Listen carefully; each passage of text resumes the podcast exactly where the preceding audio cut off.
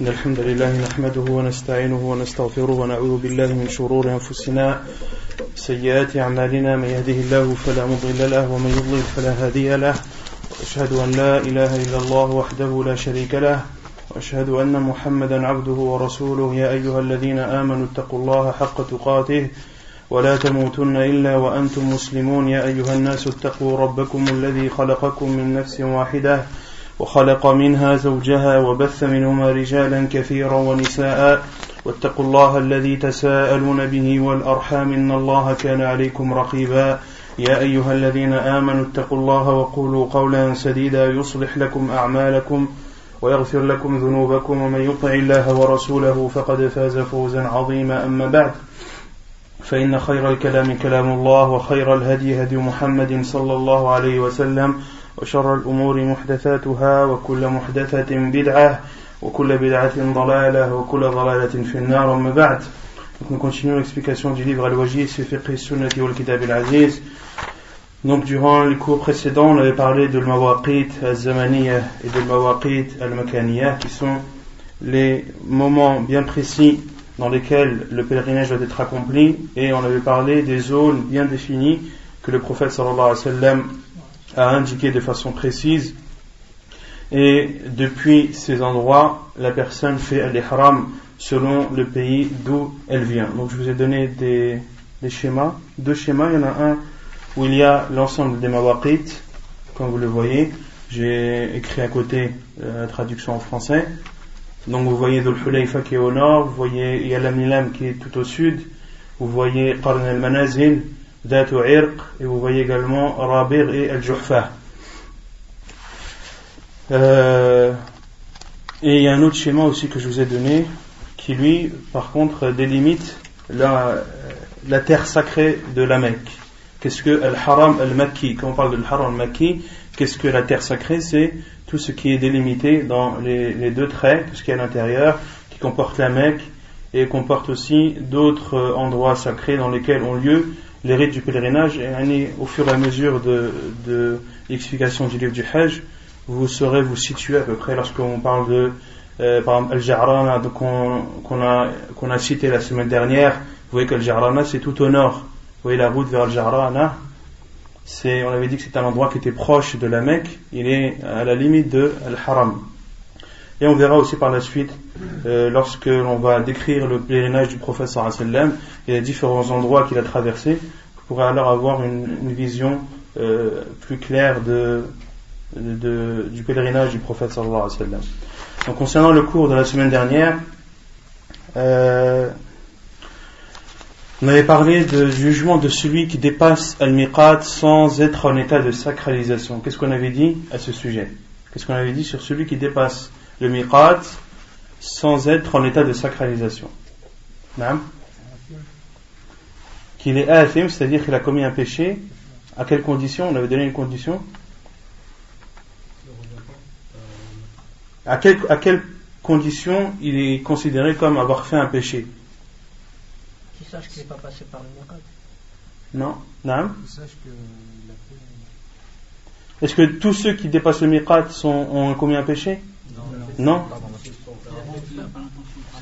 Ahsan, celui qui a l'intention de faire le pèlerinage ou la umrah et qui dépasse le miqat sans être en état d'ihram, alors lui a commis un péché.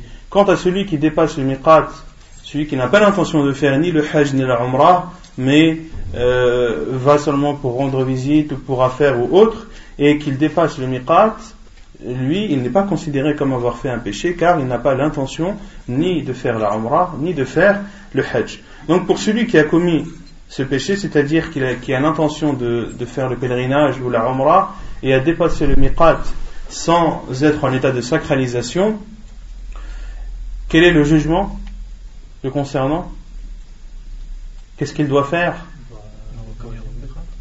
Non Il doit égorger une bête. On avait cité deux avis des savants à ce sujet. Certains savants disent que. Il doit, il doit égorger une bête. Il doit égorger une bête. Le deuxième avis disent qu'il doit faire euh, tauba. Et le deuxième avis disent qu'il n'a pas de bête à égorger, mais qu'il doit uniquement faire le repentir. Yani, la première chose que les savants demandent, que l'ensemble des savants demandent, c'est que s'il a la possibilité de revenir, il doit revenir. S'il a la possibilité de revenir du miqat et d'être en état de sacralisation depuis ce miqat, alors il, lui est obligatoire de faire cela. Mais s'il ne peut pas, c'est là où il y a la divergence des savants. Certains disent qu'il a fait ce qu'il a pu et il n'a pas de bête à égorger. Et les autres savants disent qu'il a une bête à égorger, c'est l'avis de la plupart des savants. Quelle est la preuve de ceux qui disent qu'il a une bête à sacrifier? Quelle est la preuve? On avait cité la parole d'Abdullah ibn Abbas. On l'avait cité ou pas hmm On avait cité la parole d'Abdullah ibn Abbas. Que celui qui délaisse une obligation du pèlerinage, il doit alors sacrifier une bête. Il doit alors sacrifier une bête. Et donc on avait dit que c'était l'avis de la plupart des savants et d'autres savants qui eux considèrent qu'il n'a pas de bête à égorger car cela euh, car il y a dans la sunna du professeur ce qui nous prouve cela qui prouve qu'il n'y a pas de bête à égorger. On avait cité le hadith de euh, Safwan ibn Ya'la le hadith de Safwan ibn Ya'la qui avait demandé à Omar al-Khattab de euh, qu'il voulait voir ou qui avait fait savoir à Omar al-Khattab qu'il voulait voir le professeur lorsqu'il avait la révélation, lorsque la révélation lui parvenait. Et un homme est venu voir le professeur qui était habillé et parfumé et en état d'ihram. Et il a demandé au professeur que pense-t-il ou quel est son avis sur cet homme. Et le professeur s'est tué en attendant la révélation. Et lorsque la révélation lui est parvenue, le professeur Hassan a demandé où est l'homme qui m'a posé la question, et le professeur Hassan lui a dit lave euh, le parfum qu'il y a sur toi trois fois, enlève ton vêtement et fais ta umrah comme tu fais le hajj, et entre en état de sacralisation. Et le professeur Hassan ne lui a pas dit ici de dégorger, dégorger une bête on avait vu que la vie le plus sûr, Allah et c'est la vie de la plupart des savants, c'est qu'il a une bête à égorger. Ensuite, on a parlé de l'ihram, de l'état de sacralisation, et qu'il y avait trois rites euh, légiférés en islam. est, ils sont au nombre de trois. Quel est leur nom? Al-Tamattu, Al-Qiran. Et Al-Ifrat. Concernant Al-Tamattu, quelle, est la définition ou quelle est la description de Tamattu?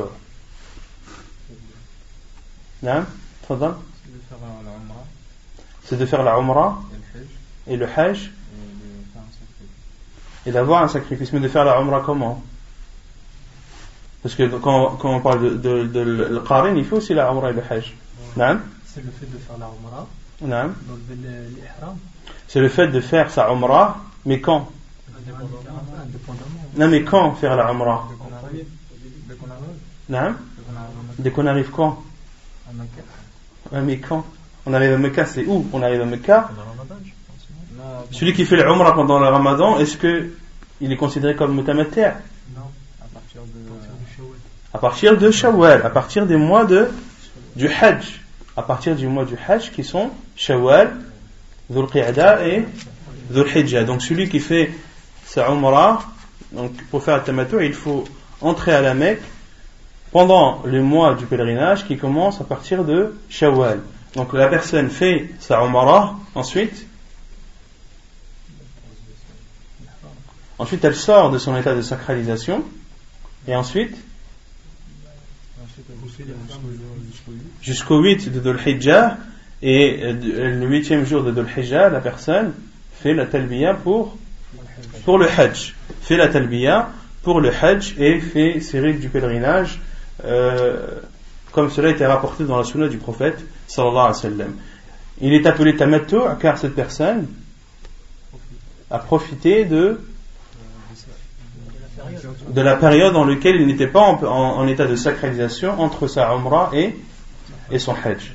Ensuite, il y a le qiran, le qiran qui signifie le fait de faire de faire la Umrah et le Hajj en même temps. De faire la Umrah et le Hajj en même temps. Et euh, concernant amateur pour finir, on avait dit que euh, avait une bête à sacrifier. Il avait une bête à sacrifier.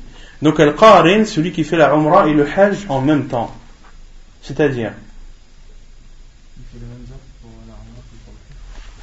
C'est-à-dire, sa description. Non non Donc il rentre à la Mecque pendant les, les mois du Hajj, il fait sa Umrah, donc il fait le Tawaf, il fait le Tawaf, d'accord Et il a le choix, soit de faire le Sa'i, on commence soit de faire le Sa'i juste après, ou bien d'attendre de faire le sa'i jusqu'au sa'i du hajj. Donc il a le choix, soit de faire le sa'i de suite, ou bien de le faire pendant les rites du pèlerinage. Donc ensuite, qu'est-ce qu'il fait Est-ce qu'il sort de son état de sacralisation? Non.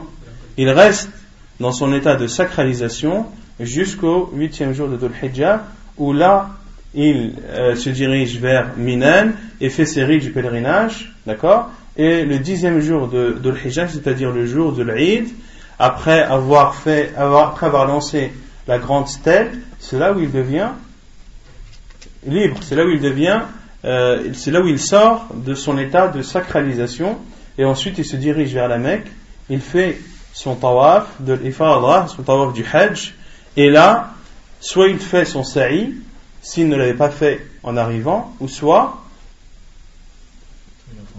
Soit il le fait, soit il ne le fait pas.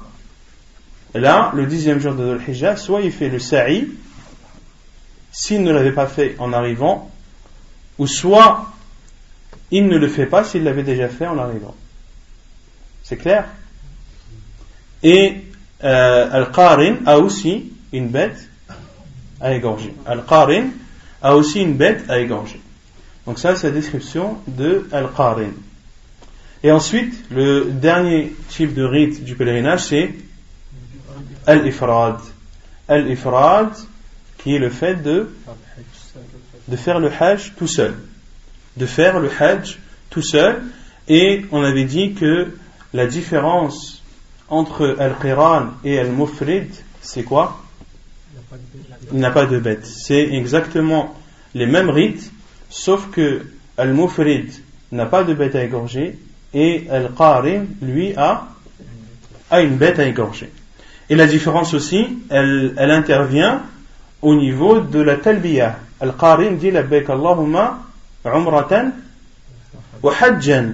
Celui qui fait, le qui fait le qiran, il dit lors de cette talbiya Labbaik Allahumma umratan wa hajjan. Quant au mufrid, il dit Labbaik Allahumma bihajj ou Labbaik Allahumma hajjan. Donc ce sont les deux différences. L'une, la première au niveau de la talbiya et la seconde concernant la bête qu'il, euh, que Al-Qarin a à égorger mais que le Mufrid lui n'a pas à égorger. C'est clair? Ensuite on avait parlé de l'ishtirat. Qu'est-ce que l'ishtirat? Le, le fait de conditionner, c'est-à-dire ça veut dire quoi conditionner? Pendant son état d'ihram, ou pendant la, la talbiya de l'ihram de faire une condition, c'est-à-dire. Ah,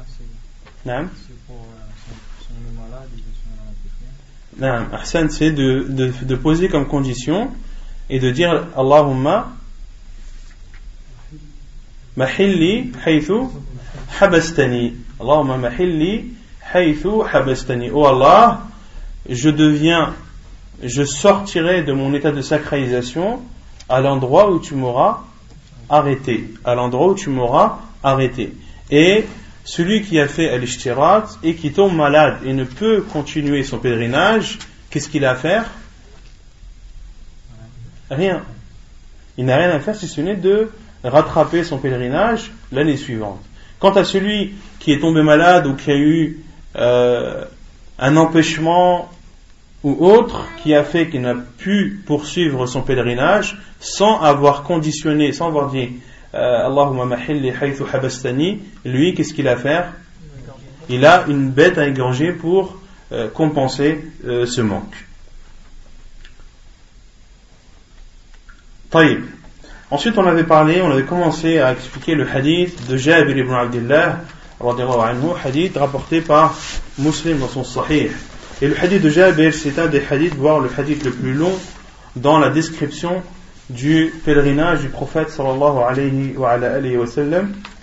Et Sheikh al-Albani, rahimahullah, a, a fait son livre Hajjatun Nabi sallallahu alayhi wa sallam en prenant comme base et comme source principale le hadith de Jabir ibn Abdullah radiallahu ta'ala anhu car il décrit de façon très précise la, le pèlerinage du prophète sallallahu alayhi wa, ala alayhi. Donc on avait commencé la semaine dernière à expliquer ce hadith et on avait d'abord euh, cité le début du hadith où des personnes sont parties voir euh, Jabir ibn Abdullah anhu lorsqu'ils se sont tous présentés et l'un d'entre eux était l'un d'entre eux était parmi les hommes qui sont venus rendre visite à, Jabir ibn Abdullah le? Petit-fils de Ali qui est aussi l'arrière-petit-fils du prophète sallallahu alayhi wa, alayhi wa sallam. Et on avait vu que Jabir ibn Abdullah avait euh, accueilli de façon particulière cet arrière-petit-fils du prophète sallam en lui ouvrant les boutons de sa chemise et en posant sa main sur sa poitrine pour montrer son affection et sa joie de le rencontrer. Et ensuite, euh, l'arrière-petit-fils du prophète sallam a posé euh, la question à Jabir ibn Abdullah anhu et lui a dit informe-moi comment est-ce que le prophète sallallahu alayhi wa sallam a fait son pèlerinage? Et Jabir ibn Abdullah a fait un signe de ses doigts du nombre 9 et a dit que le sallam est resté 9 années sans faire son pèlerinage. Puis la dixième année de l'Égir, le prophète sallallahu a appelé les gens à faire le pèlerinage et les gens ont afflué de, de, de tous côtés et de toute région vers Médine euh, tous voulant faire le, pèlerinage avec le prophète sallallahu alayhi wa sallam. Ils sont alors sortis avec le prophète alayhi wa sallam et se sont dirigés vers Dhul Hulayfa qui est le miqat des gens de qui est le miqat des gens de Médine. Et euh, à Dhul une des femmes une des euh, des femmes appelées Asma bint bint Umays a, a, eu, a, a accouché de son enfant Mohammed ibn Abi Bakr. Et elle a envoyé des personnes pour aller demander au professeur sallam ce qu'elle devait faire car euh, c'est une femme qui après avoir accouché a ses, ses, de lochi donc elle est en état d'impureté elle est en état d'impureté et le professeur sallam lui a dit de protéger euh, l'endroit de ses parties intimes de le protéger avec un chiffon, puis de faire son ihram, puis d'entrer dans son état de sacralisation. Et on, avait, dit à ce millénaire qu'on déduit de ce hadith qu'il est autorisé à une femme qui a ses menstrues, à une femme qui a ses lochis, mais aussi à un homme qui est en état de janaba de rentrer en état de sacralisation. Il ne fait pas partie des conditions pour être en état de sacralisation d'être pur. D'accord? Et ensuite, le prophète sallam est, monté sur sa chamelle appelée Al-Qaswa, puis s'est dirigé vers la Mecque. Et Jabir ibn Abdullah a raconté ou a décrit la, le nombre important de compagnons anhu, qui avaient accompagné le prophète sallallahu alayhi wa sallam. Et Jabir ibn Abdullah a dit que les horizons étaient couvertes, ou que l'horizon était couverte des quatre coins, de devant, de derrière, à droite et à gauche, et l'horizon était couverte de monde pour montrer l'importance et la grande euh, quantité de personnes que les savants ont estimé à, 120 000 à peu près. Et ensuite, euh, le professeur Hassan a fait cette talbiya en disant Labbaik Allahumma labbaik, labbaik la sharika lak labbaik, inna alhamda wa ni'mata lak wal mulk, la sharika lak, la sharika lak, en élevant sa voix, et les compagnons anhum élevaient aussi leur voix, et certains rajoutaient d'autres formules dans cette talbiya, et le professeur entendant ces rajouts, n'a pas euh, réprimandé cela, ni n'a pas fait de reproche sur ces choses qui sont rajoutées sur la talbiya. ثم قال جابر رضي الله عنه لسنا ننوي إلا الحج لسنا نعرف العمرة حتى إذا أتينا البيت معه استلم الركن فرمل ثلاثا ومشى أربعا ثم نفذ إلى مقام إبراهيم عليه السلام فقرأ واتخذوا من مقام إبراهيم مصلى فجعل المقام بينه وبين البيت فكان أبي يقول ولا أعلمه ذكره إلا عن النبي صلى الله عليه وسلم كان يقرأ في الركعتين قل هو الله أحد وقل يا أيها الكافرون ثم رجع إلى الركن فاستلمه Puis Jabir ibn Abdullah anhu a dit Et à l'époque, nous ne connaissions que le Hajj.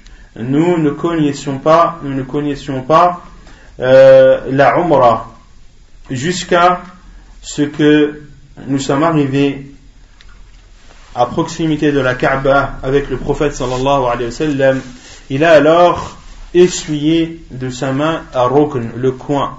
Et ici, à rokn signifie mais quel coin? Al-Hajar al-Aswad. Al-Hajar al-Aswad, la pierre noire, qui à la base était une pierre aussi blanche que, ou plus blanche que le lait, c'est une pierre du paradis, et qui a été euh, noircie par les péchés des polythéistes. Et ici, Jabir ibn Abdullah a dit que le professeur a, a essuyé de sa main ce coin, il a, il a, appelé Al-Hajar al-Aswad, la pierre noire, le, coin, car elle est située dans un des coins de, de la Kaaba. Il ne faut pas comprendre dans cela que c'est Robnul Yamani. Ce n'est pas le coin yéménite dans ce hadith, mais c'est bel et bien la pierre noire. Puis le professeur a fait un ramal trois fois. C'est-à-dire, il a commencé à faire ses tournées autour de la Kaaba qui sont au nombre de sept. Et durant les trois premiers tours, le professeur a fait un ramel, un ramel qui est entre le fait de courir et de marcher. C'est le fait de euh, trottiner et d'accélérer le pas en faisant des pas rapprochés. La, définition de ramel en arabe, c'est le fait d'accélérer le pas en rapprochant les pas en rapprochant les pas. Et il a marché durant les quatre derniers tours. Donc les trois premiers tours, le professeur Hassan a accéléré le pas sans courir. Et les quatre derniers tours, le professeur Hassan a, marché de façon normale. Et l'origine de Ramel, c'était lorsque le professeur Hassan a été empêché de faire sa umrah euh, et qu'il a été repoussé par, plutôt que, les, polythéistes lui ont refusé l'accès à la Mecque, le professeur sallam euh, est retourné et parmi les accords qu'il y avait avec les polythéistes, c'était que le professeur sallam puisse faire sa umrah l'année l'année suivante. Et l'année suivante, le professeur sallam a fait euh, sa umrah qui est appelée chez les savants umratul qada, la umrah euh, de rattrapage, c'est-à-dire la umrah que le professeur a fait pour compenser celle qu'il n'a pas pu faire, étant donné que les polythéistes lui avaient, euh, ne lui avaient pas autorisé de faire la Umrah à la Mecque ou d'entrer à la Mecque. Et, les polythéistes, sachant que les musulmans allaient venir faire cette Umrah, ils se sont positionnés dans, à proximité de la Kaaba et ont dit que des personnes ou un peuple va venir de Médine et ils sont atteints de la fièvre de Médine. Car à l'époque, Médine était connue pour être une ville où, où, il y avait une épidémie de fièvre. Pour cela que le professeur a fait une invocation pour que cette maladie soit, euh, qu'Allah déplace cette maladie vers, vers Al-Juhfa. On a eu ce hadith dans les cours précédents. Le professeur a fait une invocation pour que cette euh, maladie soit transférée ou qu'Allah a déplace vers Al-Juhfa. Et euh, le prophète sallam, sachant cela, a demandé à ses compagnons d'accélérer le pas et de dévoiler leur épaule droite pour montrer aux mouchriquines que les compagnons du prophète sallam sont, sont loin d'être malades et qu'ils sont en pleine forme physique et qu'ils sont euh, forts physiquement. Et le professeur sallam, pour ne pas euh, fatiguer ses compagnons, leur a dit de faire un ramel, d'accélérer le pas, sauf entre le Rukn al-Yamani, entre le coin yéménite et le, et le Hajar al-Aswad. Car c'était une façade ou une face de la Kaaba d'où les mouchriquins ne pouvaient pas les voir. Lorsqu'ils étaient entre euh, Al-Rukn al-Yamani et Al-Hajar al-Aswad, euh, les compagnons de Anhum euh, n'étaient plus vus des mouchriquins, car les mouchriquins étaient de l'autre côté. Ils étaient dans un endroit où ils ne pouvaient pas les voir. Et le professeur Hassan a demandé à ses compagnons de marcher, de ne pas trop se fatiguer, de marcher entre ces deux. De toute façon, les mouchriquins ne les verraient pas. Puis, une fois arrivés à Al-Hajar Aswad, de, de, réaccélérer le pas. Donc ça, c'était lors de Umrat al-Qadha. Mais lors du pèlerinage du professeur sallam, le professeur sallam a marché, a accéléré le pas durant les trois premiers tours dans leur totalité.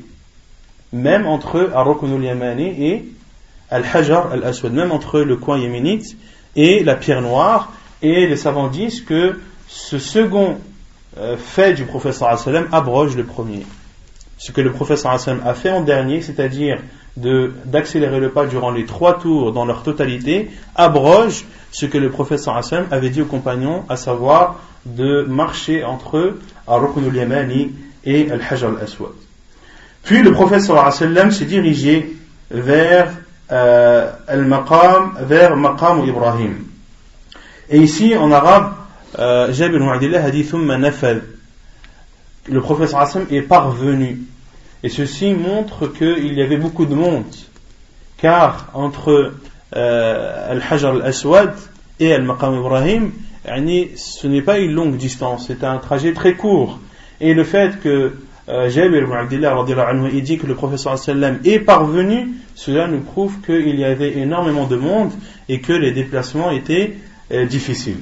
Donc une fois le professeur sallam arrivé au maqam de Ibrahim, il a lu la parole d'Allah subhanahu wa ta'ala وَاتَّخِذُوا مَقَامُ إِبْرَاهِيمَ musalla et prenez le maqam de Ibrahim comme un lieu de prière.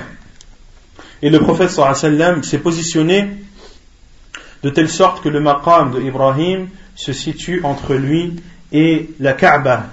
Puis, euh, Jabir ibn Abdullah dit, et mon père disait, وَلَا أَعْلَمُهُ ذَكَرَهُ إِلَّا عَنِ النَّبِي صلى الله عليه وسلم et cela a été rapporté du prophète sallallahu alayhi wa sallam. Et le prophète alayhi wa sallam, durant cette prière, qui se composait de deux raka'at, il récitait durant la première raka'at surat al-Fatiha, euh, en plus, ou rajoutait de euh, Qul ya al-kafirun, surat al-kafirun, et dans la seconde raka'at, le prophète sallallahu alayhi wa sallam récitait al-Fatiha et Qul huwallahu ahad. Puis, après avoir terminé ces deux prières, ces deux unités de prière, le prophète sallam est retourné euh, au niveau de la pierre noire pour l'essuyer, pour l'essuyer avec sa main.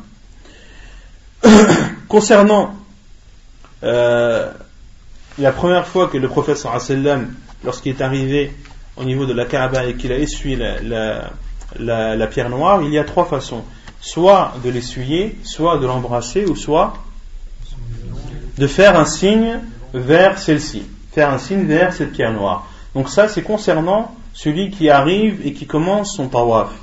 Et les savants disent concernant celui qui a terminé les deux rak'at euh, derrière le maqam de Ibrahim et qu'il désire euh, aller vers la pierre noire, il doit l'essuyer avec sa main car il n'a été rapporté euh, du prophète sallam durant ce cas bien précis que le fait d'essuyer et non pas d'embrasser ni de faire un signe.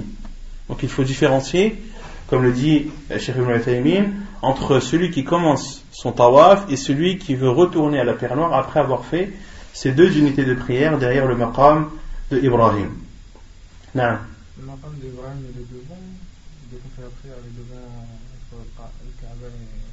le il est, tu dois l'avoir entre toi, il doit être entre toi et la Kaaba. C'est-à-dire qu'il est devant toi. Il est devant toi. Il faut que le maqam d'Ibrahim soit entre toi et la Kaaba. Il faut qu'il soit au milieu entre toi et la Kaaba. Et celui qui n'a pas la possibilité de prier derrière, alors qu'il prie dans n'importe quel euh, endroit de la mosquée, comme le disent les savants. Non. Celui qui peut. Ça dépend du moment où tu vas, où tu fais ta umrah. Il y a, il y a des, des, moments dans l'année où il n'y a pas beaucoup de monde et tu peux te permettre de retourner pour euh, essuyer le pied noir de ta main. Mais euh, dans les périodes de grande affluence comme le ramadan et le pèlerinage, c'est quasiment impossible. Non. ثم خرج إلى الصفا فلما دنا من الصفا قرأ إن الصفا والمروة من شعائر الله أبدأ بما بدأ الله به فبدأ بالصفا فرقى عليه حتى رأى البيت فاستقبل القبلة فوحد الله وكبره وقال لا إله إلا الله وحده لا شريك له له الملك وله الحمد وهو على كل شيء قدير لا إله إلا الله وحده أنجز وعده ونصر عبده وهزم الأحزاب وحده.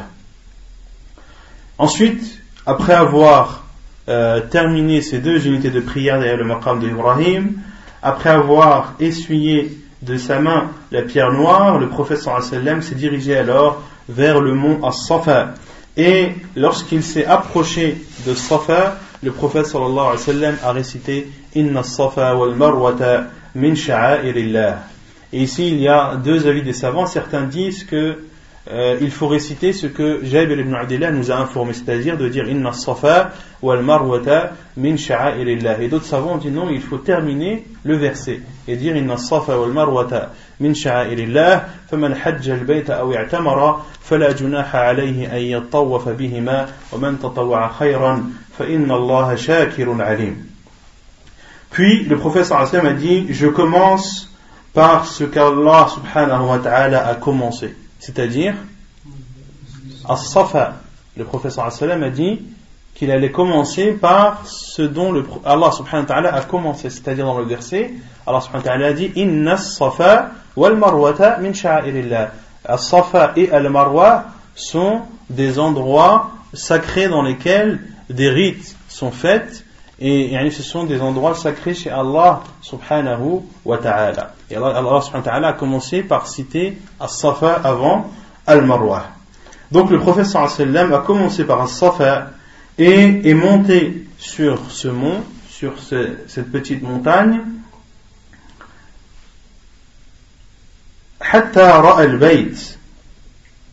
jusqu'à ce qu'il a vu la Kaaba. Et à notre époque, on peut encore faire cela, car euh, As-Safa et Al-Marwa, ces deux monts, sont euh, maintenant recouverts quasiment de carrelage, à part le dessus.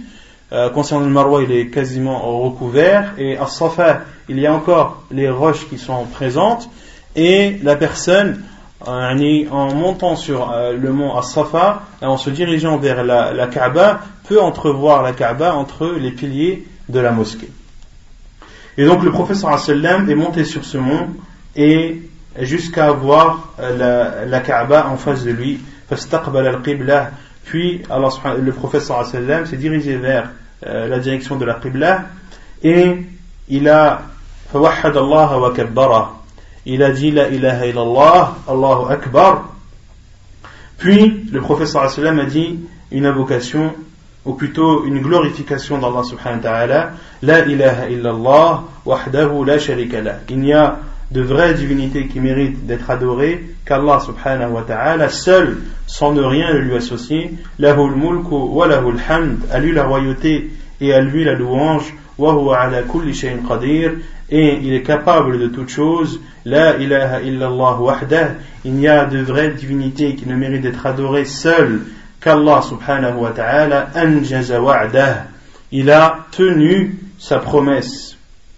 Allah subhanahu wa ta'ala a tenu sa promesse. Quelle est cette promesse euh, dont fait référence le prophète sallallahu alayhi wa sallam dans, dans cette parole non. Le fait, euh, quand Ibrahim a appelé les gens à... Non. C'est un verset du Coran. Allah subhanahu wa ta'ala a fait une promesse dans le Coran à son prophète sallallahu alayhi wa sallam et à ses compagnons. Non.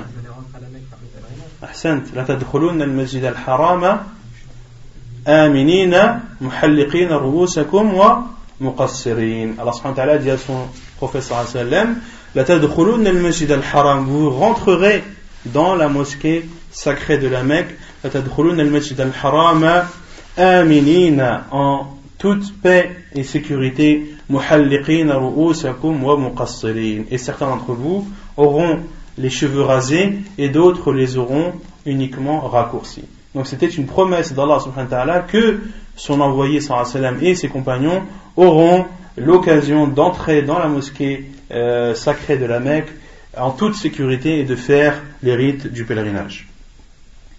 Et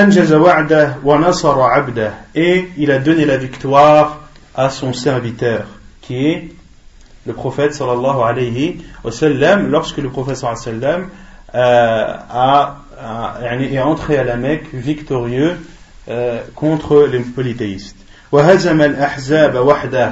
Et celui qui a, qui a battu Al-Ahzab seul, et ceci durant la bataille des tranchées.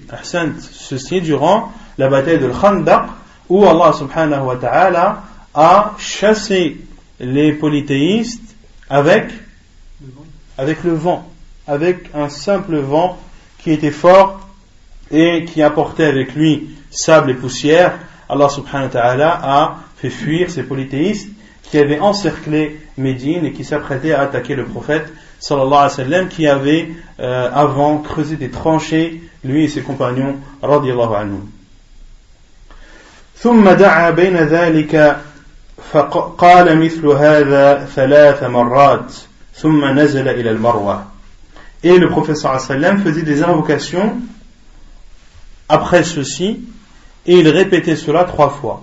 Donc le wa sallam disait la ilaha illallah wahdahu la Allahu akbar Allahu akbar Allahu akbar. Puis disait la ilaha illallah wahdahu la sharika lah lahu al-mulk wa lahu al-hamd wa huwa ala kulli shay'in qadir. La ilaha illallah wahdah wa nasara 'abdah wa hazama al-ahzab wahdah. Puis le wa sallam faisait des invocations en levant ses mains et en se dirigeant vers euh, la qibla il faisait ainsi trois fois de suite. Puis le professeur sallam, après avoir fait cela trois fois de suite, est descendu vers Al-Marwa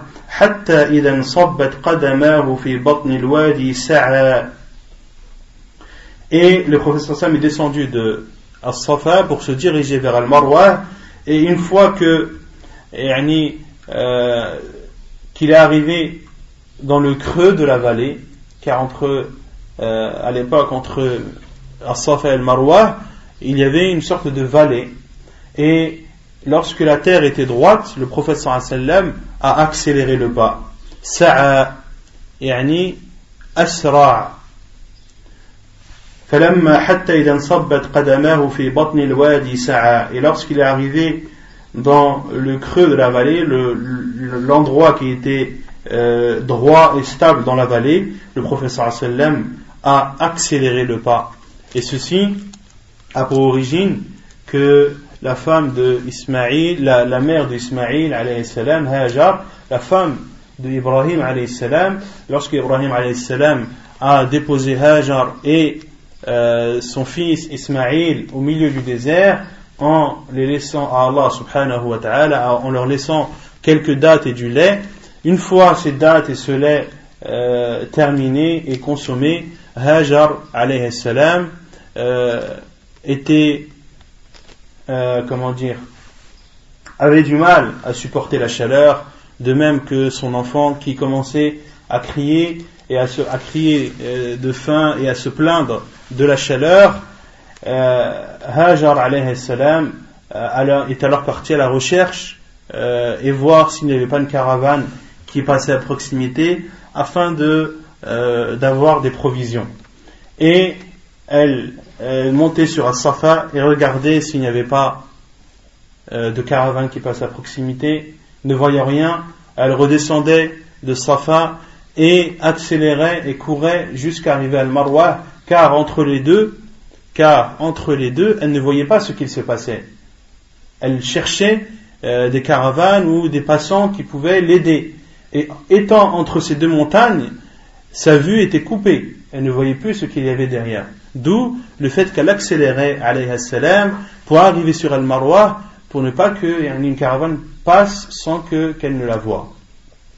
Jusqu'à ce que euh, alayhi salam est descendu et d'une de ses ailes a frappé le sol, et de ce sol a jailli le, le puits de Zemzem, ou la rivière de Zemzem, qui jusqu'à nos jours produit son eau et donne son eau.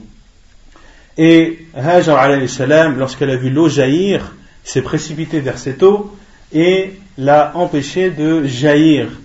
Et le professeur a dit dans un, dans un hadith authentique, si Hajar avait laissé cette eau, eh bien ce serait une rivière qui coulerait jusqu'au jour du jugement. Ce serait une rivière qui coulerait jusqu'au jour du jugement. Mais Allah Azzawajal, par sa sagesse, a voulu que Hajar salam empêche cette eau de jaillir et de, euh, de devenir une rivière, car si c'était une rivière à notre époque, vous voyez bien les contraintes que cela aurait, étant donné que la Mecque est une zone très montagneuse, et à notre époque il y a euh, des millions de personnes qui font leur pèlerinage, et le fait d'avoir euh, une rivière en plein milieu de cette sorte serait une contrainte plus qu'autre chose.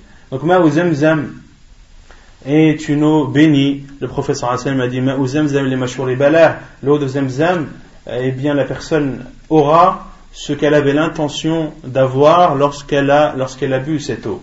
C'est une eau bénie. Et parmi les signes de la fin du monde, c'est le fait que Zamzam ne donne plus d'eau. Et la preuve, c'est un des miracles d'Allah subhanahu wa ta'ala sur cette terre, car depuis l'époque de Hajar alayhi salam jusqu'à nos jours, Ma Zamzam, le puits de Zamzam a toujours donné son eau et n'a jamais connu de rupture et les gens le consomment euh, tous les jours, consomment cette eau tous les jours.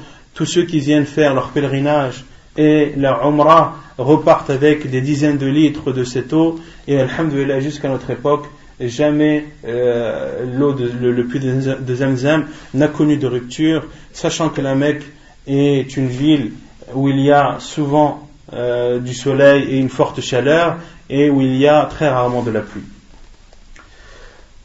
Donc, le professeur sallam, lorsqu'il a lorsqu'il est arrivé au niveau, dans le creux de la vallée, a accéléré jusqu'à ce que il arrivé ou commençait à monter sur Al-Marwa.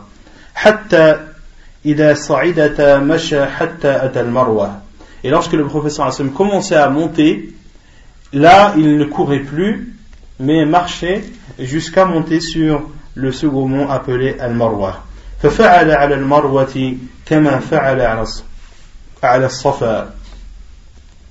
Et le professeur a fait sur Al-Marwa comme il a fait sur Al-Safa, c'est-à-dire qu'il s'est dirigé vers la Qibla qu'il a dit Allahu Akbar trois fois, puis a dit La ilaha illallah wahdahu la sharika la, lahu al-mulk wa lahu al-hamd wa huwa ala kulli shay'in qadir, La ilaha illallah wahdah, anjaza wa'dah, wa nasara 'abdah, wa hazama al-ahzaba wahdah, puis invoquait et faisait cela trois fois de suite.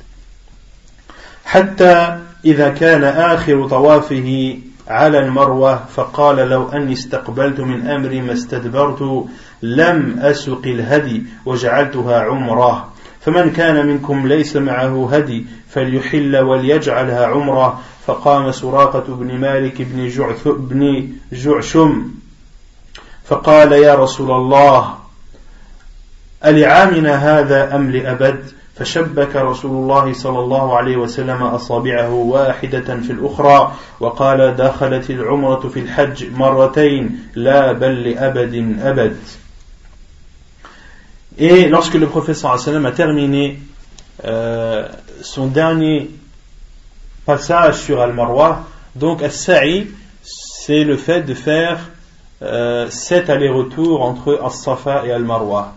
Sachant que euh, lorsque la personne commence, commence de Safa, se dirige vers Al-Marwa, cela est compté comme, comme un.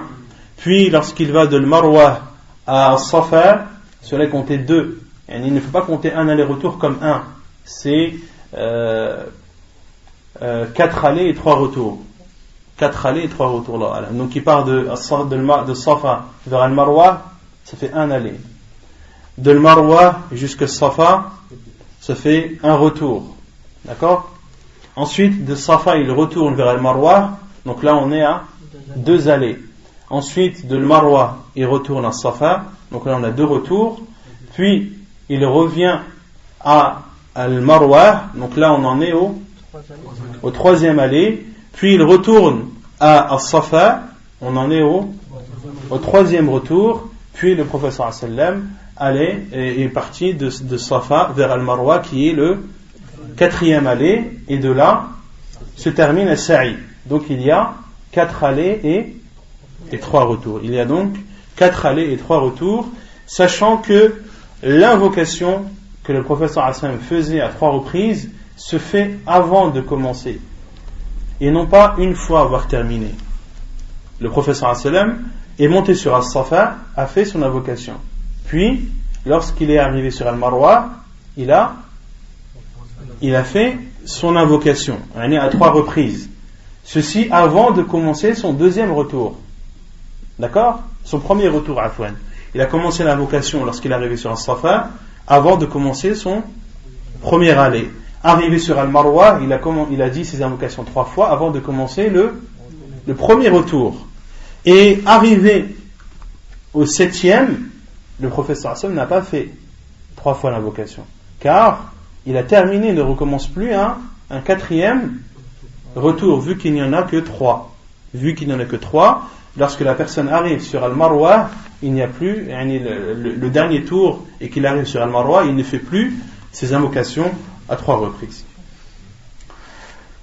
Et une fois arrivé sur Al-Marwa, le prophète sallallahu alayhi wa sallam a dit لو استقبلت لو أني استقبلت من أمري ما استدبرت لما أسق الهدي وجعلتها عمرة.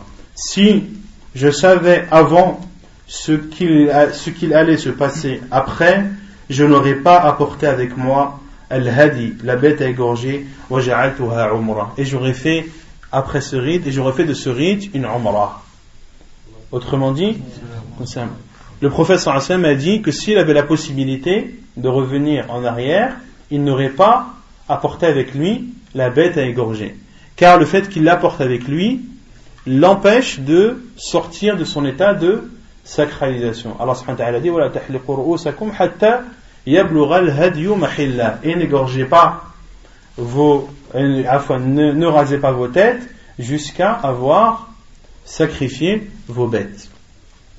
Et donc le professeur Hassan a dit si j'avais la possibilité ou si je savais avant ce qu'il allait se passer après, je n'aurais pas apporté avec moi la bête à égorger et j'aurais fait de ceci une umrah. Celui d'entre vous qui n'a pas apporté sa bête avec lui, qu'il sorte de son état de sacralisation et qu'il considère celle-ci comme une umrah. Et qu'il considère celle-ci comme une umrah. Autrement dit, le professeur sallam a fait un appel à ses compagnons pour qu'ils fassent quel type de rite? Pour qu'ils fassent un tamattu'. Le professeur sallam leur a ordonné de se raser la tête ou de se couper les cheveux c'est-à-dire de sortir de leur état de sacralisation et de considérer les rites qu'ils venaient de faire comme étant une umrah. Ceci pour celui qui n'a pas avec lui, qui n'a pas apporté avec lui sa bête. Faqama et Suraqa ibn Malik ibn Ju'shum s'est levé et a dit, oh envoyé d'Allah, est-ce que ceci est valable juste cette année ou alors à jamais? Et le prophète sallallahu alayhi wa sallam a euh, joint ses doigts, a entrelacé ses doigts, comme ça. شبك صلى الله عليه وسلم أصابعه واحدا في الأخرى il a rentré un doigt dans l'autre وقال دخلت العمرة في الحج et le professeur Sam a dit la umrah est entrée ou entre dans le hajj la umrah est entrée dans le pèlerinage la umrah est entrée dans le pèlerinage puis le professeur a dit La abadin abad. Non, mais à jamais, à jamais. C'est-à-dire, non, ceci n'est pas propre uniquement à cette année, mais cela est valable à jamais. Cela est valable jusqu'au jour du jugement. Cela est valable jusqu'au jour du jugement. Et les compagnons, entre, euh, entre autres ici, Suraq ibn Malik, a demandé cela au professeur car il ne connaissait pas cela à l'époque. Et le pèlerinage était une chose que faisaient les polythéistes et il n'était pas connu à l'époque de faire une umrah pendant les mois du Hajj. Cela n'était pas connu du tout des compagnons anhum, et cela les a beaucoup étonnés au point que ce compagnon anhum, a posé la question au prophète sallallahu alayhi wa sallam car ce qui était connu chez eux c'est que pendant les mois du pèlerinage on ne fait que le pèlerinage, on ne fait pas de Umrah. وقدم علي من اليمن ببدن النبي صلى الله عليه وسلم فوجد فاطمة رضي الله عنها ممن حل ولبست ثيابا صبيغا واكتحلت فأنكر ذلك عليها فقالت إن أبي أمرني بهذا. قال فكان علي يقول بالعراق فذهبت إلى رسول الله صلى الله عليه وسلم محرشا على فاطمة للذي صنعت مستفتيا لرسول الله صلى الله عليه وسلم فيما ذكرت عنه فأخبرته أني أنكرت ذلك عليها. فقال صدقت صدقت ماذا قلت حين فرضت الحج؟ قال قلت اللهم إني أهل بما أهل به رسولك. قال فإن معي الهدي فلا تحل. Et Ali radiallahu anhu, donc Jabir ibn Abdillah continue son récit du pèlerinage du prophète sallallahu alayhi wa il dit, puis Ali radiallahu anhu est venu du Yémen avec les chamelles et les chameaux du prophète sallallahu alayhi wa sallam. Et arrivé à la Mecque, Ali radiallahu anhu a vu Fatima radiallahu anha qui était qui était Fatima? La femme la femme de Ali ibn Abi Talib et la fille du prophète sallallahu alayhi wa sallam. Et il a vu Fatima anha qui faisait partie des femmes qui étaient sorties de leur état de sacralisation. Et elle avait mis des vêtements euh, colorés. On avait dit dans les cours précédents que les vêtements colorés au temps du prophète sallam étaient mis pour pour s'embellir. Étaient des vêtements qui étaient des vêtements beaux que les gens mettaient pour se faire beau. Donc elle avait mis de beaux vêtements et a mis du kohl. Et a mis du kohl. Autrement dit, elle s'est fait belle pour son mari, radiallahu ta'ala anha. فأنكر ذلك عليها. Et Ali ibn, et Ali ibn Abi Talib, radiallahu anhu, en voyant cela, a, a condamné ce, ce, geste et ce fait de Fatima, radiallahu anha, car celui qui est en état de ihram, il ne lui est pas autorisé de d'avoir des rapports avec son épouse. Il n'est pas autorisé pour celui qui est en état d'ihram d'avoir des rapports intimes. فقالت إن أبي أمرني بهذا. Et elle a répondu, c'est mon père qui m'a ordonné de faire ceci. C'est son père, le prophète sallam, qui lui a ordonné de sortir de son état de sacralisation, comme le prophète sallam l'a ordonné à l'ensemble de ses compagnons qui n'avaient pas apporté avec eux leur bête à égorger. فكان علي يقول بالعراق et Ali radiallahu anhu disait lorsqu'il était en Irak c'est-à-dire que Ali radiallahu anhu lorsqu'il était gouverneur des croyants est parti en Irak est parti en Irak et lorsqu'il était en Irak il disait aux compagnons radiallahu anhu mais racontez ce fait euh, aux compagnons et à ceux qui étaient proches de lui et il disait je suis parti alors vers le prophète sallallahu alayhi wa sallam pour rapporter ce que Fatima anha a fait et aussi pour demander au prophète sallallahu alayhi wa sallam le jugement de cette umrah dont elle m'a informé. Et Ali anhu a dit et j'ai informé le prophète sallallahu alayhi wa sallam que j'ai condamné ce que Fatima anha a fait. Et le prophète sallallahu alayhi wa sallam a dit sadaqat sadaqat elle a dit vrai, elle a dit vrai. Puis le professeur a dit à Ali Qu'as-tu dit lorsque tu as fait ton intention du pèlerinage? Autrement dit, lorsque tu as fait l'intention de, de l'ihram. Lorsque tu as fait l'intention de l'ihram. Et Ali a dit J'ai dit, oh Allah, j'entre, uhillu bima ahalla bihi rasuluk j'entre en état de sacralisation comme les entrées ton prophète. Comme les entrées ton prophète. Autrement dit, je fais le même rite que, que le prophète sallallahu alayhi wa. Puis le prophète sallallahu alayhi wa a dit Et le prophète sallallahu a dit à Ali anhu J'ai apporté avec moi la bête à égorger, ne sors pas de ton état de sacralisation. Ne sors pas de ton état de sacralisation. Et Ali anhu était venu avec les chamelles du prophète sallallahu alayhi wa alayhi wa sallam.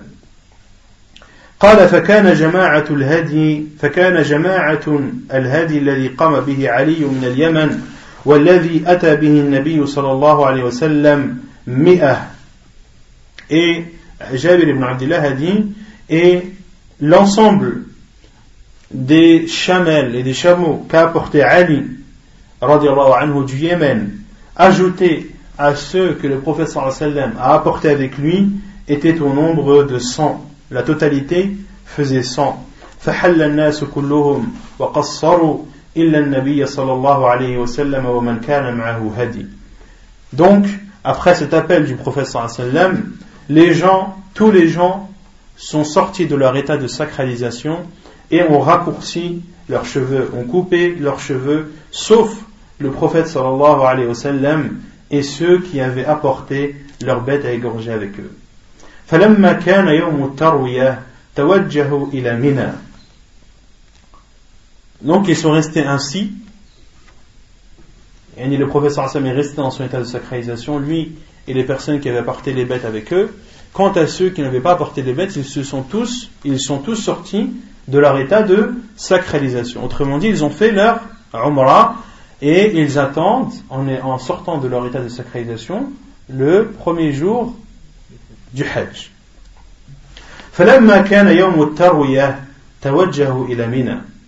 Et lorsque le jour du Tarwiyah est arrivé, ils se sont alors dirigés vers Minan. Ils se sont alors dirigés vers Minan, c'est-à-dire les gens. Je vais expliquer, Inch'Allah. Et le jour de Tarwiyah, c'est le huitième jour de Dhul Hijjah. C'est le huitième jour de Dhul Hijjah et c'est le premier jour des jours du pèlerinage. Et les jours du pèlerinage ont, chacun un nom. Yom Tarwiyah, c'est le huitième jour de Dhul Hijjah, le premier jour du Hajj. Le second jour du Hajj, qui est le neuvième jour de Dhul Hijjah, est Yom, Yom Arafah. Puis, le jour qui suit, qui est le troisième jour du pèlerinage, qui est le dixième jour de Dhul qui est appelé Yawm Nahar, le jour du sacrifice. Yawm Nahar.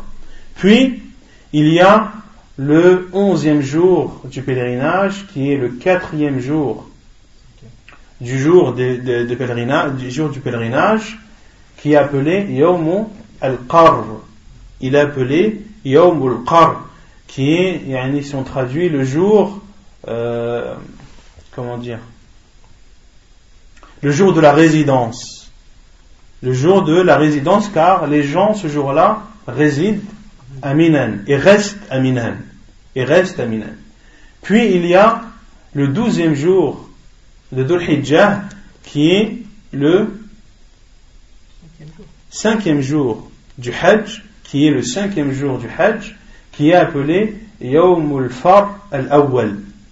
يوم الفرق الأول لأن الناس ينفرون في ذلك اليوم et يوم الفرق الأول c'est-à-dire le jour du départ le premier jour du départ le premier jour du départ c'est-à-dire le jour dans lequel il est autorisé à ceux qui le veulent à ceux qui le veulent de de partir de partir et de terminer, euh, et ainsi se termine leur pèlerinage, c'est-à-dire de partir de Minan et de ne pas rester à Minan.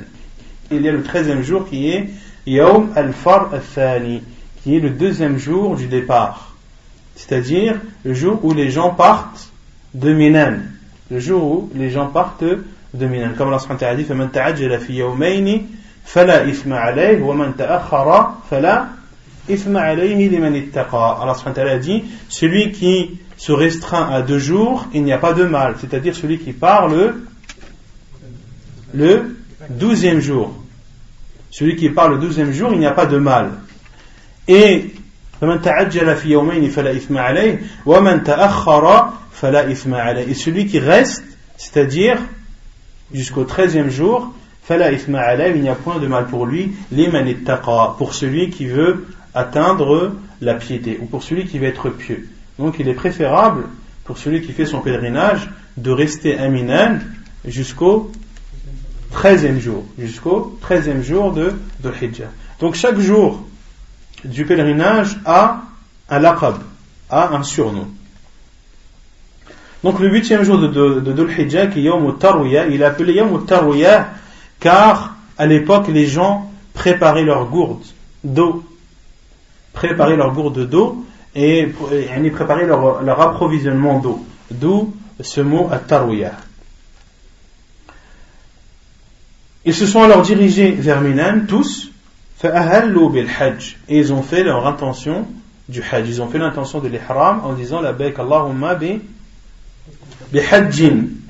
La baik Allahumma bi hajj. Qui a, qui a, qui a fait cette, ce, ce tahlil? Qui a fait cette intention de l'ihram? Est-ce que le professeur Hassan aussi l'a fait? Non. L'ont fait ceux qui ceux qui n'ont pas apporté leur bête et qui sont sortis de leur état de sacralisation après avoir accompli leur umrah. Ou bien ceux qui ont voulu faire al-ifrad. Car on l'avait vu dans le hadith précédent, le hadith de Aïcha anha, qui a informé que nous sommes sortis avec le professeur sallam, parmi nous des gens qui avaient l'intention de faire al-tamattu, d'autres de faire al-qiran et d'autres de faire de faire al-ifrad. Donc ils ont fait alors l'intention du Hajj. وركب رسول الله صلى الله عليه وسلم فصلى بهم الظهر والعصر والمغرب والعشاء والفجر. Et le prophète sallallahu alayhi wa sallam est alors monté sur sa, sur sa monture et a prié, a présidé la prière de Dhuhr, de l'Asr, de l'Maghrib, de l'Isha et du Fajr. Autrement dit, à Aminan. Aminan, le professeur sallam a, a prié avec ses compagnons la prière du Dohr à son heure, la prière du Asr à son heure, la prière du Maghrib, de l'Isha et du Fajr à leur heure. Et le professeur sallam a ici prié en raccourcissant les prières mais en ne les rassemblant pas. Ces prières, le professeur Hassan les a priés raccourcis. Il a prié Dohr al-Asr et al-Isha, deux rak'at, sans rassembler Dohr al-Asr ni al-Maghrib al-Isha ثم مكث قليلا حتى طلعت الشمس. Puis, après avoir prié le Fajr, le prophète sallam est resté jusqu'à ce que le soleil se soit levé. Jusqu'à ce que le soleil se soit levé. Autrement dit, on est dans le dans quel jour C'est le, le deuxième jour du Hajj qui est le neuvième jour de Dhul Hijjah qui est le jour de, de Arafat. وأمر بقبة من شعر تضرب له بنمرة Et le prophète sallallahu alayhi wa sallam a alors ordonné qu'on qu'on lui monte une tente à Namira. A demandé qu'on lui monte une tente à Namira.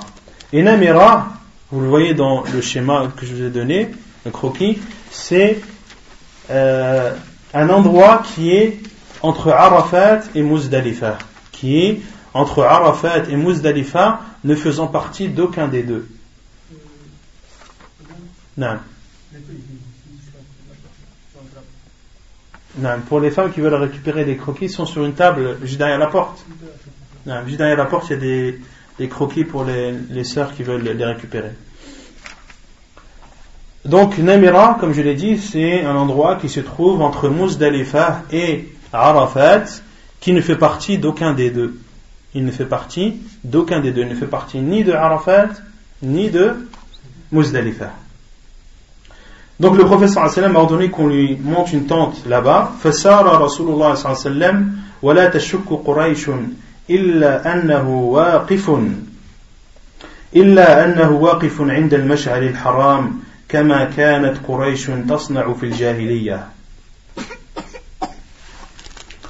Donc, puis, lorsque le Hassan est parti de Minan pour se diriger vers Namira, Quraysh n'avait aucun doute que le Hassan allait s'arrêter dans Al-Mash'ar al-Haram. Al-Mash'ar al-Haram qui fait partie de Al-Muzdalifa, qui est un mont appelé Al-Mash'ar. Et concernant Al-Mash'ar al-Haram, il peut vouloir dire deux choses. Il peut vouloir dire euh, le mont, la montagne qui est, présente appelée Jabal al-Mash'ar, Ou il veut dire aussi Al-Muzdalifa dans sa totalité. Car le professeur a dit Al-Mash'ar kulluhu mawqif. Lorsque le professeur est, est, est arrivé à Muzdalifa, il a dit que Al-Mash'ar, autrement dit, Al-Muzdalifa est entièrement un endroit de stationnement. Et dans sa totalité, un endroit de stationnement. Et à l'époque, Quraysh, le jour de Arafat, euh, il ne se dirigeait pas, il ne se dirigeait pas vers Arafat. Quraysh, lorsqu'ils faisaient leur pèlerinage, le jour de Arafat, le, neuvième jour de Dhul ne se dirigeait pas à Arafat, mais il restait à Al-Mash'al al-Haram qui est dans Al-Muzdalifa. Al-Mash'al al-Haram, je ne sais pas si je vous l'ai mis. Je l'ai mis? Al-Mash'al al-Haram qui est dans Al-Muzdalifa et qui fait partie des terres sacrées. Al-Mash'al al-Haram, vous voyez qu'il fait partie des terres sacrées. Il rentre dans la délimitation. Donc il fait partie de la terre sacrée concernant, contrairement à Arafat. Est-ce que Arafat fait partie de la terre sacrée? Non, il n'en fait pas partie. Euh, Al-Mash al-Haram, lui, en fait partie et Quraysh n'allait pas à Arafat car il disait que nous sommes les gens de la Mecque et il ne nous est pas autorisé de sortir de la terre sacrée. C'est pour cela qu'il ne se dirigeait pas vers, vers Arafat. Et lorsque le prophète sallam est sorti de Minan pour se diriger vers Al-Namira, Quraysh était persuadé que le prophète sallam allait faire ce qui était de coutume, c'est-à-dire de rester à Al-Mash al-Haram et de ne pas se diriger vers Arafat. Mais le prophète sallam le prophète sallam a dépassé Al-Mash al-Haram, donc vous voyez il est parti de Minan et euh, a traversé Al-Mash al-Haram pour se diriger vers Arafah. حتى أتى عرفة فوجد القبة قد ضربت له بنمرة. Et une fois arrivé à Arafah, le prophète sallam a trouvé alors sa tente qui était montée à Namira. Ici, il ne faut pas comprendre de ce hadith que Arafah fait partie ou que Namira fait partie de Arafah.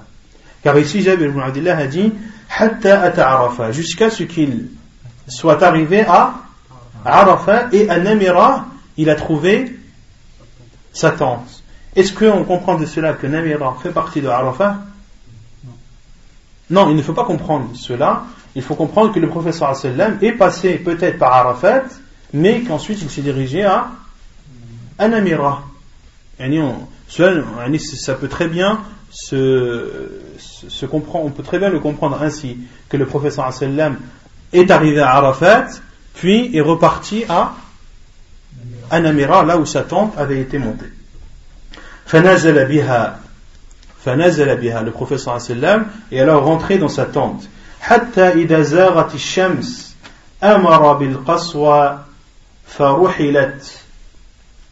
jusqu'à ce que le soleil ait dépassé son zénith, le prophète sallam a ordonné alors qu'on prépare al-qaswa, qu'on prépare sa chamelle.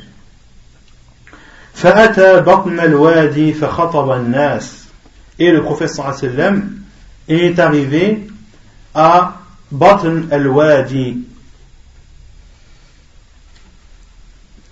Le prophète est arrivé à Batn al-Wadi qui n'est autre que Wadi Arana. Wadi Urana. Vous le voyez, Wadi Urana? Il se trouve où? Il se trouve entre entre Namira et Arafah. C'est euh, Al-Wadi en arabe, il veut dire, on peut, il peut vouloir dire plusieurs choses. Al-Wadi peut vouloir dire une vallée, peut vouloir dire le lit d'une rivière, ou peut vouloir dire une rivière ou un fleuve. D'accord? Donc, même quand il n'y a pas d'eau, on appelle cela un wadi. Même quand il n'y a pas d'eau, on appelle cela un wadi. Donc, le prophète sallam, lorsqu'il est arrivé à Wadi Urana, qui lui aussi ne fait pas partie de, de Arafah. Wadi Urana, lui aussi, ne fait pas partie de Arafah.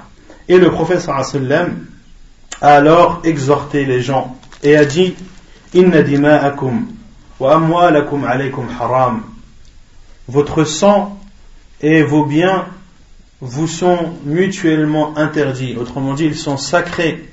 Le sang et les biens du musulman sont sacrés. Comme le caractère sacré de votre jour-ci, c'est-à-dire Yawm Arafah. Fi shahrikum hada, dans ce mois-ci, qui est le mois de Dhul Hijjah, le mois de Dhul Hijjah, qui fait partie des mois sacrés d'Allah subhanahu wa ta'ala. Les mois sacrés sont, sont Rajab, Dhul Qi'da, Dhul Hijjah et Muharram. Fi baladikum hada, dans ce, dans cette ville-ci, qui est la ville de, de Mecca, qui est la ville de Mecca. وإن أول دماء وإن ألا كل شيء من أمر الجاهلية تحت قدم تحت قدم موضوع Puis le professeur Hassan a dit toute chose faisant partie des ou appartenant à la période anté-islamique est sous mes pieds aboli.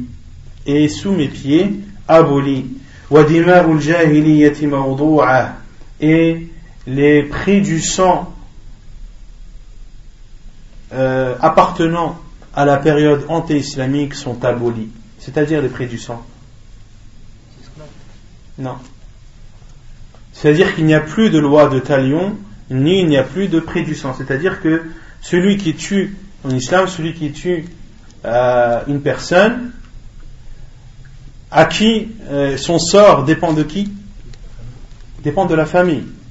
De la famille du défunt, de la famille de celui qui a été tué. Soit ils exigent la loi du talion, c'est-à-dire de tuer celui qui a tué, ou bien alors ils acceptent ad-diya, ils acceptent le prix du sang, ils acceptent que ce tueur paye une compensation qui est, qui est très lourde. Au temps du professeur Hassan, c'était l'équivalent de 100 chamelles. C'était l'équivalent de 100 chamelles. Et le juge musulman, dans cela, ne fait qu'appliquer le, souhait de, de la famille du défunt. Le juge n'a pas à décider à la place de la famille du défunt, mais il fait ce que ce qu'ils ont choisi. S'ils ont choisi d'appliquer la loi du talion, qui est de tuer celui qui a tué, alors le juge doit appliquer cette peine, et pareil pour le prix du sang. Donc le professeur Hassan a dit, le sang qui a été écoulé durant la période anté-islamique, il n'y a plus de ni loi de talion, ni prix du sang.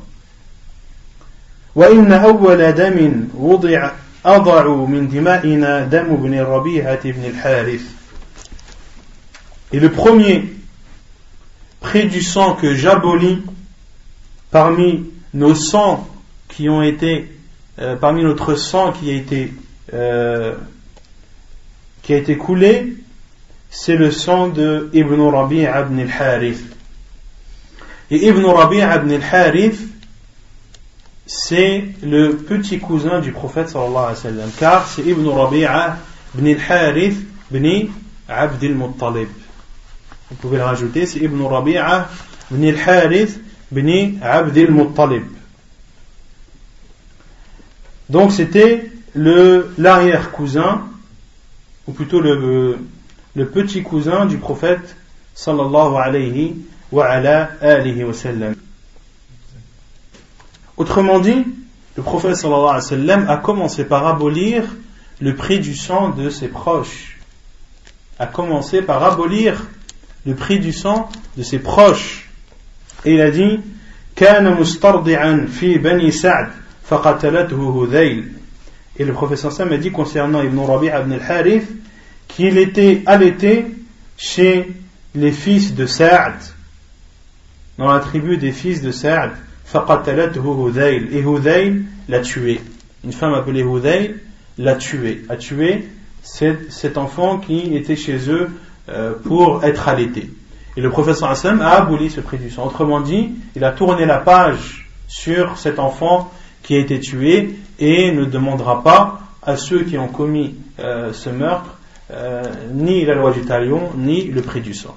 Et le professeur a commencé par sa famille pour montrer Et cela nous montre la justice du prophète sallallahu sallam et qu'il n'y a pas de favoritisme en islam concernant les lois d'Allah subhanahu wa ta'ala. Ce n'est pas parce que tu es le fils d'un tel ou que tu es euh, le père d'un tel, etc., que euh, tu dois, on doit outrepasser les lois d'Allah subhanahu wa ta'ala sur toi. Et ainsi était le prophète sallallahu alayhi wa sallam. Et le riba, c'est-à-dire l'usure, le surplus dû à un prêt qui a été fait durant la période anti-islamique est aboli.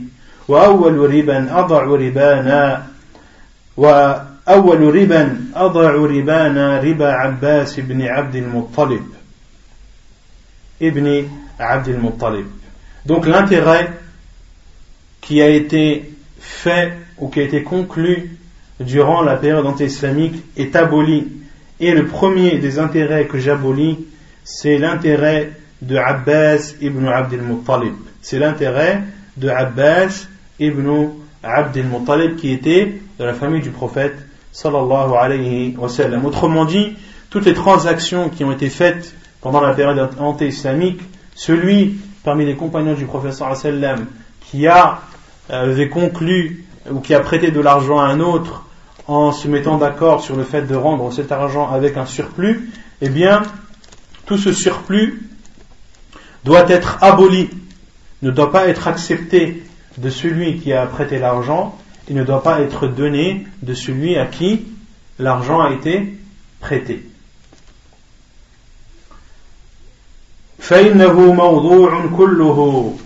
Il est totalement aboli, c'est-à-dire l'intérêt dont s'était mis d'accord Abbas ibn Abdel Muttalib est annulé dans sa totalité. Et on en déduit de ce hadith, de cette parole du professeur sallam, que cela paraissait être une somme très grande. Car le professeur a dit Il est aboli dans sa totalité. On comprend de cela que c'était une grosse somme d'argent. Craignez Allah dans les femmes car elles sont vous les avez pris et elles sont un dépôt chez Allah subhanahu wa ta'ala c'est-à-dire de prendre soin d'elles et de subvenir à leurs besoins et que c'est un dépôt et le fait de préserver euh, un dépôt qu'Allah subhanahu wa ta'ala te donne est une obligation et vous avez rendu licite leur partie euh, par les paroles d'Allah subhanahu wa ta'ala. Par les paroles d'Allah subhanahu wa ta'ala Parmi ces paroles, Allah subhanahu wa ta'ala dit والذين هم لفروجهم حافظون إلا على أزواجهم أو ما ملكت أيمانهم Allah subhanahu wa ta'ala dit et ceux qui préservent leur partie génitale sauf envers leurs femmes illa ala azwajihim illa ala azwajihim. Donc dans ce verset, Allah subhanahu wa ta'ala autorise aux hommes de d'avoir des rapports avec leurs femmes. Donc ces femmes qui sont un dépôt et dont on doit prendre soin et également ce sont des femmes euh, à qui nous avons rendu licite leur partie et ceci par les paroles d'Allah subhanahu wa ta'ala. Mais on peut aussi comprendre du kalimatillah comme étant al-aqd shari comme étant l'acte de mariage. وَلَكُمْ عَلَيْهِنَّ أَنْ لَا يُؤْطِئْنَ فُرُوشَكُمْ أَحَدًا تَكْرَهُونَ Et vos droits sur elles sont qu'elles ne doivent laisser, elles ne doivent pas laisser pénétrer vos maisons des personnes que vous détestez. فإن فعلنا ذلك فاضربوهن ضربا غير مبرح ولهن عليكم رزقهن وكسوتهن et leur droit sur vous est que vous devez subvenir à leurs besoins, les nourrir dans le bien. وقد تركت فيكم ما لم تضلوا ما لن تضلوا بعده إن اعتصمتم به et je vous ai laissé une chose si vous vous y cramponnez vous ne serez jamais égaré le livre d'Allah kitab Allah وأنتم تسألون عني فماذا فما أنتم قائلون puis le prophète sallam a dit à ses compagnons radiallahu anhum vous serez questionnés sur moi c'est-à-dire le jour du jugement. Vous serez questionné sur moi, c'est-à-dire le jour du jugement. Que direz-vous? Que direz-vous lorsque vous serez questionné à mon sujet par Allah subhanahu wa ta'ala? Et ici les savants disent que nous serons questionnés sur le prophète sallam, à savoir s'il a transmis le message comme il le devait, ceci non pas pour tester le prophète sallallahu alayhi wa sallam ou pour euh, valider ou non le fait qu'il ait transmis de façon correcte et parfaite le message d'Allah subhanahu wa ta'ala, non. Nous serons questionnés sur le prophète sallallahu alayhi wa sallam pour que cela soit une preuve contre nous. Pour que cela soit une preuve contre nous et c'est en aucun cas un test qui est dirigé vers le prophète sallallahu alayhi wa sallam car Allah azza wa sait très bien que son prophète sallallahu alayhi wa sallam a transmis sa religion, a transmis son message de la façon la plus parfaite. Et il y a une chose similaire dans le Coran, lorsqu'Allah subhanahu wa ta'ala dit Et lorsque la fille enterrée vivante sera questionnée pour quelle raison a-t-elle été tuée? Pour quelle raison a-t-elle été tuée? Le fait de questionner cette personne ou cette fille enterrée morte, ce qui se faisait avant l'arrivée de l'islam, est-ce que cela remet en cause ou est une critique envers cette fille? Non. C'est une preuve qui sera faite contre ceux qui l'ont enterrée vivante.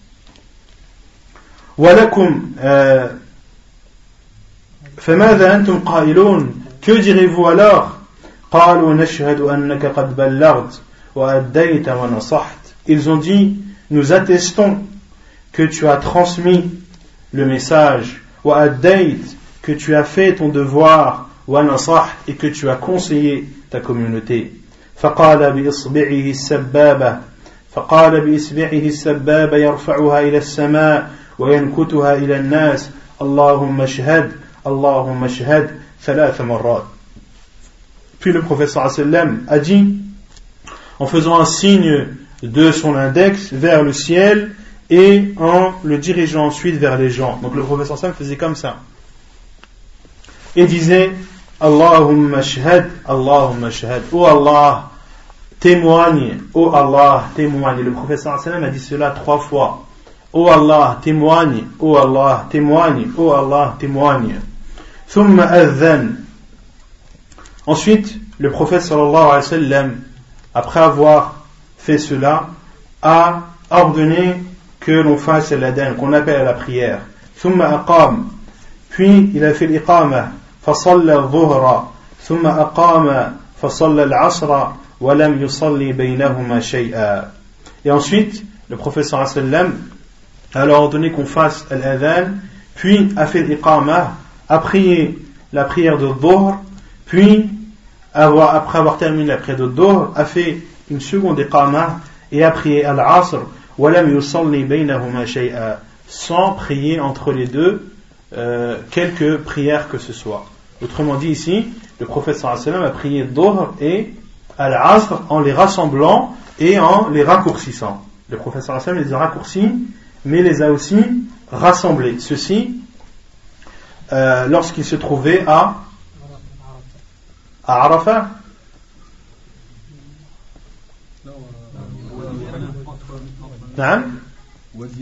à Wadi Urana. Le professeur Sam a fait son discours où À Wadi Urana. Il ne l'a pas fait à Arafat. ثم ركب رسول الله صلى الله عليه وسلم حتى أتى الموقف.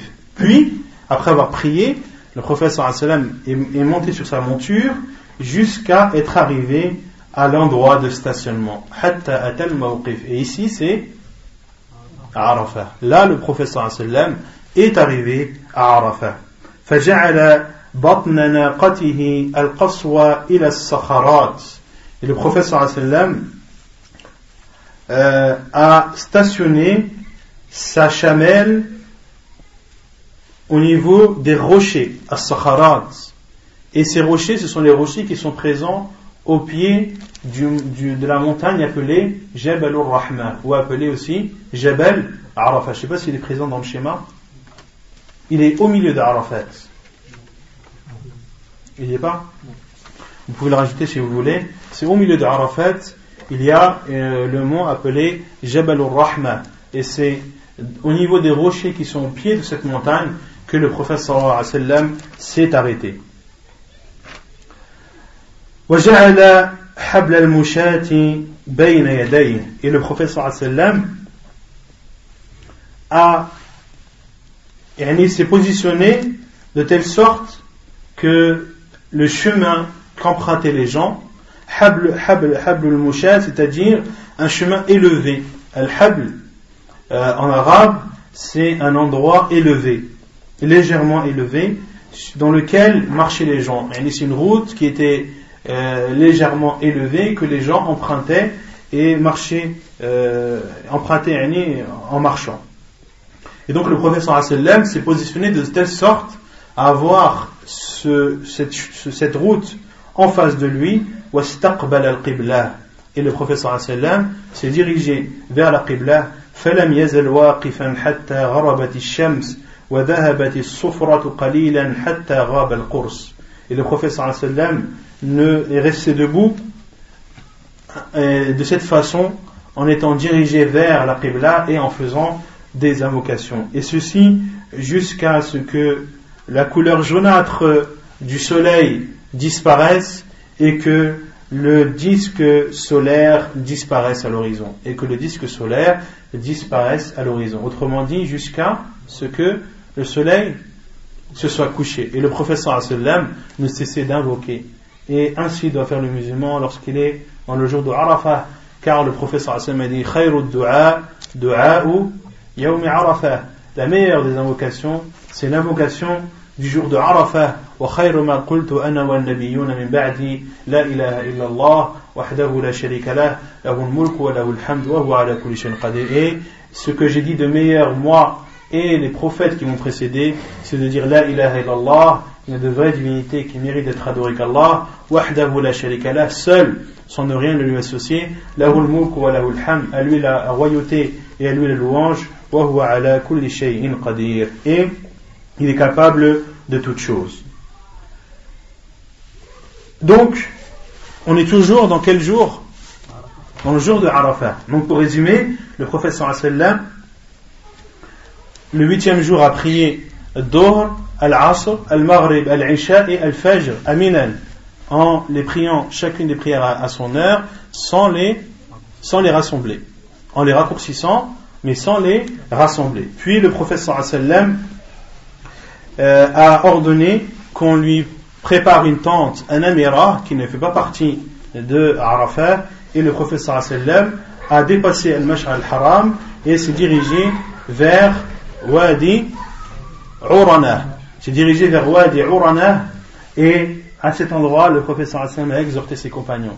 Puis, il a prié à Dhuhr et à l'Asr à Wadi Urana et ensuite s'est dirigé vers Arafat et a posé sa chamelle au pied de Jabal Rahma dans les rochers qui sont au pied, qui sont euh, présents jusqu'à nos jours.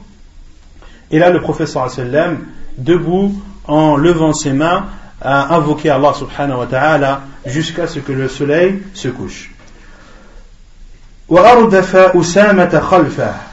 Et le professeur a alors monté euh, est monté sur Al-Qaswa, sur sa chamelle, et a mis derrière lui Oussama, qui est Oussama ibn, ibn Zayd, qui est Oussama ibn Zayd, radiallahu ta'ala anhu. Ibn Zayd, radiallahu anhu, qui était un esclave.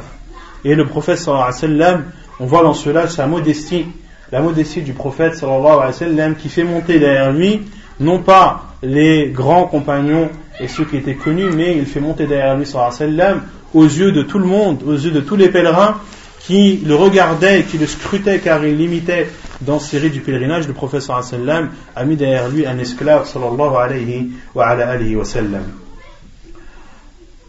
ودفع رسول الله صلى الله عليه وسلم وقد شنق للقصوى الزمام et le prophète صلى الله عليه وسلم est alors euh, parti euh, sur sa chamelle, et le prophète euh, euh, a tiré les, les rênes, a tiré les de sa chamelle très fort vers lui, au point que la, tête de sa chamelle touchait presque, yani le, comment on appelle ça? la selle touchait presque le devant de la selle au point que la tête de la chamelle touchait presque le devant de la selle pourquoi car il y avait beaucoup de monde et le professeur sallam était obligé de maîtriser sa chamelle pour ne pas blesser les pèlerins qui étaient tout autour de lui sallallahu alayhi wa ala alihi wa sallam ويقول بيده بيده اليمنى أيها الناس السكينة السكينة Et le professeur Asselam faisait un geste de sa main droite aux gens en leur disant doucement, doucement, ne vous précipitez pas.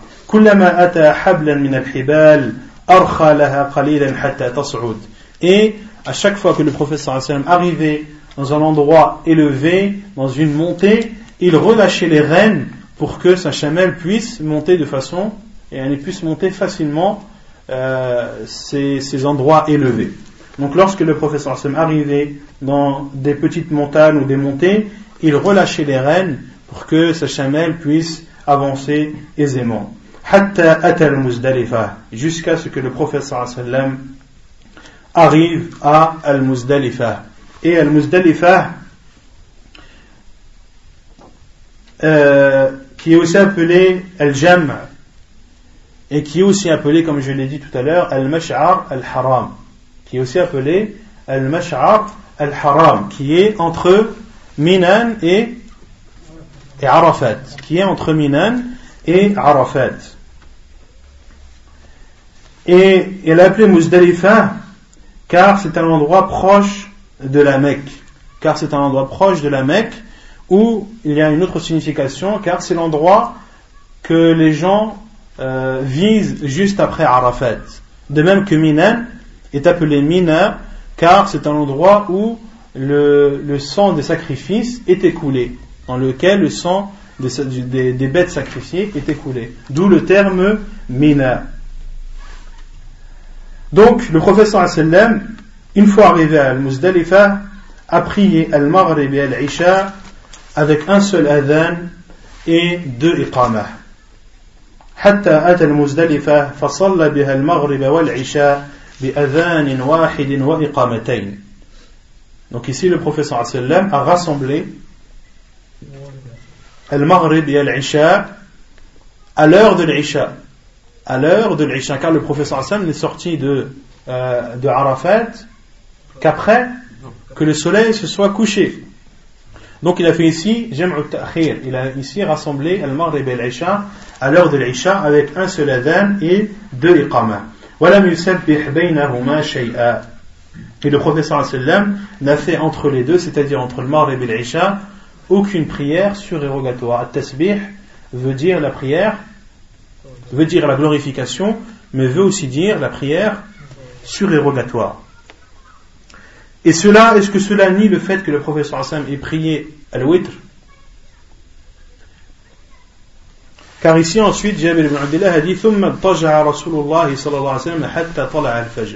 Donc ici, Jabir ibn Abdullah a dit il n'a prié entre les deux, entre le Maghrib et l'Isha, aucune prière surrogatoire. Puis le professeur sallam s'est allongé et s'est endormi jusqu'à l'apparition de l'aube. Jusqu'à l'apparition de l'aube on comprend, on peut comprendre du hadith de Jabir ibn Abdullah que le professeur Hassan n'a pas prié à l'ouïtre. Mais le fait que Jabir ibn Abdullah ne cite pas cela, est-ce que cela veut dire que le professeur Hassan ne l'a pas fait? Non. Non, car ce qui est connu du professeur Hassan, c'est que ses compagnons ont rapporté, c'est qu'il n'a jamais délaissé la prière du witr, ni en étant résident, ni en étant voyageur. Donc le professeur Hassan, juste après avoir prié et après avoir fait le witr, s'est endormi jusqu'à l'apparition de l'aube. Et il a prié al-fajr حتى تبين له الصبح بأذان وإقامة. Il a prié euh, l'aube jusqu'à ce que yani, la lueur de l'aube lui est apparue, jusqu'à ce que la prière de l'aube lui est apparue et le prophète a fait un adhan, un appel à la prière ainsi que une iqama. ونكتفي بهذا القدر وسبحانك اللهم وبحمدك أشهد أن لا إله إلا أنت أستغفرك وأتوب إليك